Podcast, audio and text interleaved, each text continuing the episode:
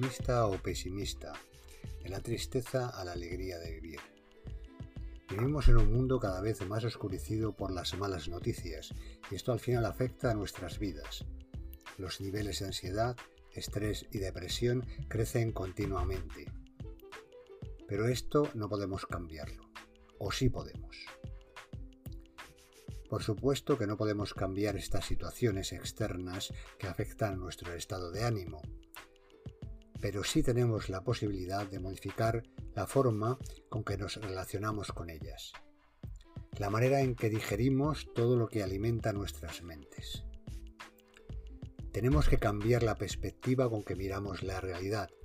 Los acontecimientos que nos suceden nos afectan en la medida que nosotros lo aceptemos como tal. Las lentes con que miramos son las que varían el color de lo que vemos.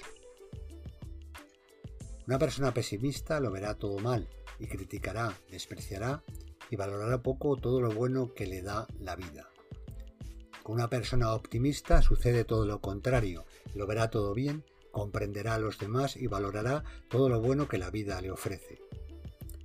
Y te preguntarás, pero entonces para ser optimista hay que vivir en las nubes.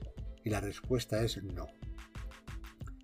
Nos hacen creer que el pesimista es un optimista, pero que comprende mejor la realidad. Es un optimista realista. La buena noticia es que se puede ser realista y práctico sin dejar de ser optimista. ¿Cómo se puede ser realista y práctico sin dejar de ser optimista?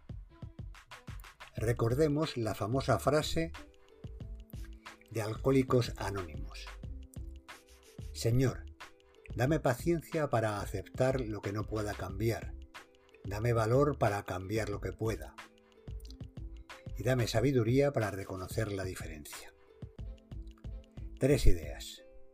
Primera, acepta lo que no puedes cambiar, lo que no está dentro de tu ámbito de influencia que no ocupe tu vida. Las noticias tristes, las personas insoportables o las situaciones que no aguantas. Segunda, cambia lo que puedas. Lo que tú puedas hacer, hazlo. No te quejes y no te quedes en la teoría. Pasa a la práctica. No critiques, no protestes. Da soluciones. Haz propuestas alternativas. Da ánimos. Tercera, la sabiduría para reconocer la diferencia. Repasa lo que te preocupa y detecta lo que está dentro de tu ámbito de decisión, de tu esfera de poder, lo que tienes capacidad para cambiar.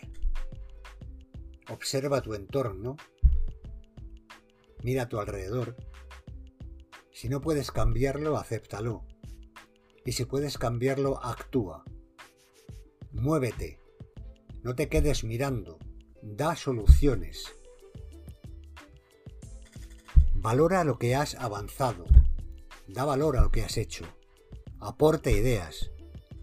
Haz que las cosas funcionen. Conviértete en motor del cambio. Pequeños cambios que nos llevan a grandes resultados. Con JV en éxito y paz interior.